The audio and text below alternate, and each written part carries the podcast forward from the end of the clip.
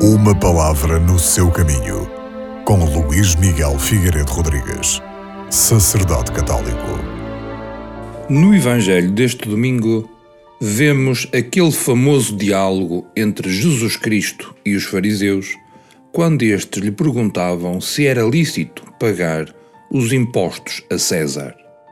E ficou famosa a frase de Jesus Cristo: Dai a César o que é de César e a Deus o que é de Deus. Neste Evangelho, o ensinamento que Jesus nos quer dar é muito claro.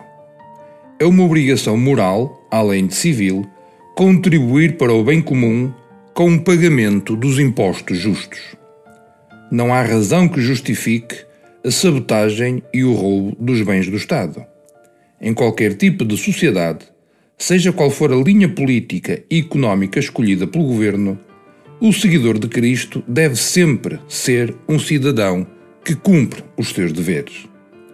Tem o direito e até mesmo o dever de fazer sugestões, de criticar as escolhas feitas, de se empenhar na luta política para viver de acordo com o Evangelho, mas não pode agir de modo que a comunidade civil fique prejudicada.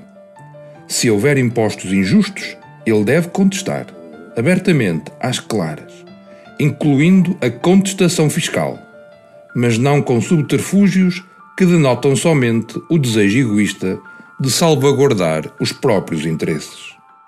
Jesus não se limita a afirmar a obrigação de contribuir para o bem comum com o pagamento do tributo, mas apresenta uma emenda revolucionária. É preciso restituir a Deus o que é de Deus.